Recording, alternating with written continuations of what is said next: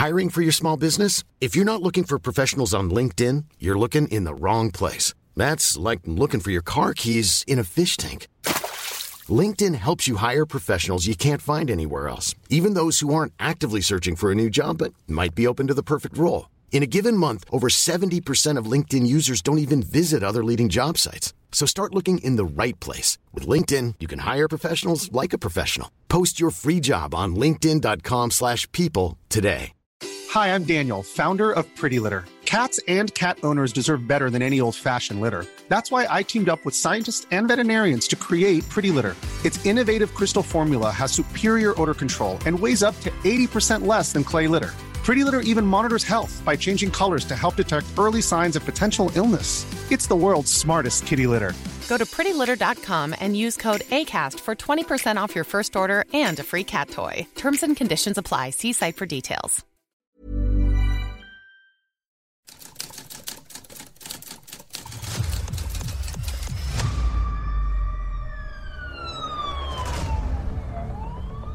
La prensa, 95 años publicando Lo que otros callan. Esto es Archivos Secretos de Policía.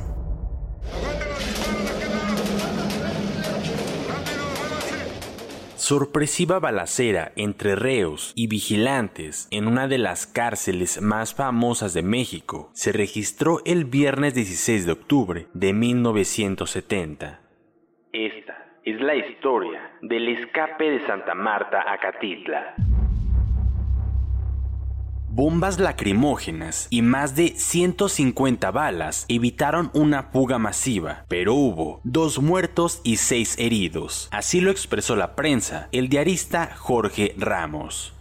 El plan de evasión, según se informó, fue elaborado por Jesús Cambray Sotelo, quien tenía sentencias acumuladas para permanecer en prisión hasta fines del año 2037 el recluso murió acribillado y también perdió la vida el celador Juan Luis López Gómez, de tan solo 23 años de edad.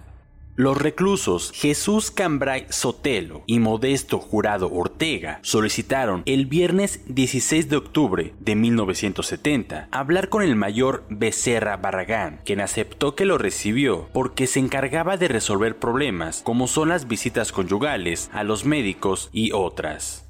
En cuanto entraron a su oficina, Cambrai sacó su arma y le dijo, No te muevas. ¿Qué traes? Tranquilízate. No te muevas. Al mismo tiempo, Cambrai se acercó al escritorio del mayor y trató de abrir los cajones a la vez que preguntaba, ¿Dónde está la pistola? ¿Cuál pistola?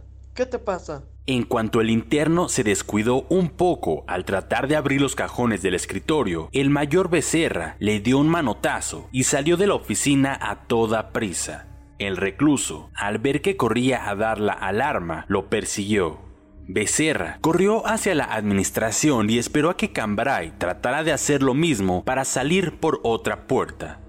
Buscó un Mauser y se cubrió para no ser herido por las balas que empezó a disparar el recluso. El reo armado, al notar que sus tiros eran contestados desde diferentes direcciones, se refugió tras las barandillas de las oficinas. El coronel Ulises Coronado pidió un Mauser para defenderse. Tras él iba el celador Juan Luis López, sin armas, y fue alcanzado por dos balas. Cuando Cambrai trató de reiniciar su agresión, cayó mortalmente herido por cuatro balazos. Murió instantes después.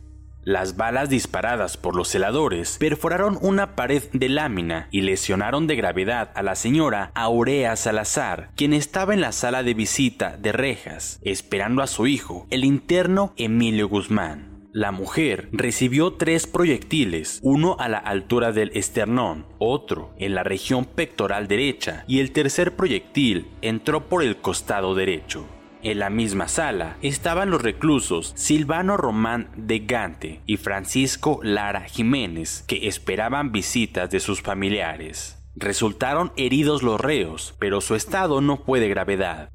Otro lesionado fue el capitán José Manuel Alba. El subteniente José Ceja García recibió un tiro en el pie derecho. Dijo que cuando Modesto entró a la oficina de Dueñas Sosa, él le desvió la pistola al reo y se produjo un disparo. El proyectil le hirió en el pie. Entre celadores y empleados de la penitenciaría de Santa Marta, Acatitla, había consternación y nerviosismo por la muerte del celador y del recluso. Al día siguiente, Modesto acusó a un celador como zar de las drogas y de entregar las armas que se utilizaron para la frustrada fuga aseguró que el plan de evasión fue preparado por Cambrai Sotelo y ambos lo discutieron durante mes y medio. Acusó directamente al subteniente José Ceja García de ser el principal comerciante de drogas y alcohol en la penitenciaría y quien chantajeaba a varias empleadas de la prisión. Modesto estaba convencido de que al declarar los pormenores del plan de fuga y delatar a los involucrados directos o indirectos, estaba firmando su sentencia de muerte.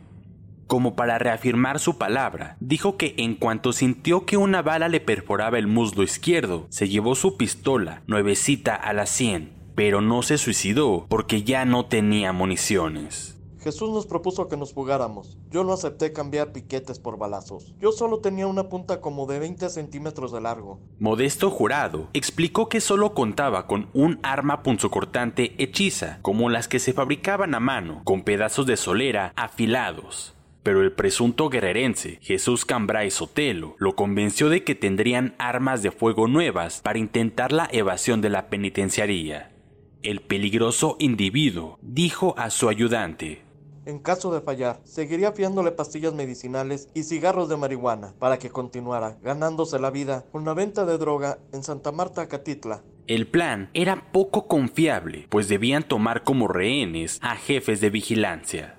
Seguramente los policías dejarían abierta la puerta para evitar que los superiores murieran. La denuncia del interno lesionado parecía no estar muy apartada de la verdad, pues el subteniente José Ceja García llevaba una vida económicamente desahogada, pues construyó una casa con sus ahorros en 200 metros cuadrados de la colonia agrícola oriental, según las investigaciones de la Policía Judicial del Distrito. En algún documento, Ceja García anotaba las visitas conyugales que una secretaria de las oficinas del penal hacía al interno Ignacio Grifaldo Méndez. Los sobrevivientes de la balacera que se desató en el penal de Santa Marta señalaron a María del Socorro como la trabajadora social que les consiguió las pistolas Browning calibre 380 pese al hermetismo que caracteriza a los reos, ya que como ellos lo afirman, hablar significa firmar su sentencia de muerte, los agentes lograron conocer todos los pormenores del plan de evasión. Grifaldo, Cambrai, Cadena, Jurado Ortega y Bautista Flores durante mes y medio hicieron los planes para escapar. Los investigadores estaban seguros que la fuga la copiaron de una revista estadounidense el primero de los reclusos, tenía como misión secuestrar al director de la cárcel. Para ello, ya había logrado salir de las celdas gracias a su amiga María del Socorro, quien lo mandó a llamar disque para realizar un trabajo social. Cambrai trató de tomar como rehén al jefe de vigilancia, pero no pudo porque este funcionario logró derribarlo cuando aquel buscaba otra pistola en los cajones del escritorio del mayor. Jesús Ortega fue el que más se acercó a la libertad. Usando al subjefe de vigilancia, llegó a escasos metros de la reja de salida, donde fue herido en el muslo izquierdo. Trató de suicidarse, pero fracasó en eso. Rodríguez Cadena tampoco pudo tomar como rehén al subdirector del penal, aun cuando portaba su pistola cargada y lista para matar. El quinto de los internos, dentro del plan de fuga, tenía como misión ir detrás de los rehenes y sus captores para, en un momento dado, abrir las puertas de la prisión. Únicamente estaba armado con una punta como de 25 centímetros de largo, con la que hirió al vigilante Juan Luis López, quien murió. Jesús Cambrai, quizás el más peligroso, pero al mismo tiempo el menos audaz intelectualmente, fue el engranaje que falló en el plan de evasión. Como no pudo tomar a su rehén asignado y lo persiguió hasta la oficina de la administración, al salir tuvo la necesidad de enfrentarse a balazos con los celadores, a quienes el funcionario había dado la alarma. Varios proyectiles del Mauser le arrebataron la vida. Su cuerpo quedó frente a la caja de la pagaduría. Además, empuñaba su pistola Browning cuando llegaron los agentes de la policía judicial. Al ver que todo se venía abajo, Grifaldo, Rodríguez Cadena y Bautista Flores arrojaron sus armas hacia María del Socorro y levantaron las manos al mismo tiempo. Extraordinariamente, María del Socorro logró sacar las armas que usaron los reclusos y, por supuesto, negó sobre su ubicación o existencia. Asimismo, negó haber participado en la fuga. Después del evento, se juró que se impedirían futuras fugas, que habría una sobrevigilancia, en especial sobre 400 de los 1.300 reos que estaban en Santa Marta, Acatitla, pues eran los conflictivos, los que jamás se regenerarían. La verdad es que en agosto de 1971, menos de un año después de la muerte de Cambrai, el multimillonario norteamericano Joe David Kaplan escapó a bordo de un helicóptero con turbinas especiales en tan solo 10 segundos, en lo que se llamó la fuga del siglo. Puedes escuchar este y otros podcasts OM en Apple Podcast, Spotify, Google Podcast, Acast, Deezer, Amazon Music y seguir la conversación en la cuenta de Twitter arroba podcastom o al correo podcast. Esta es una producción de la prensa y el Sol de San Luis para Organización Editorial Mexicana.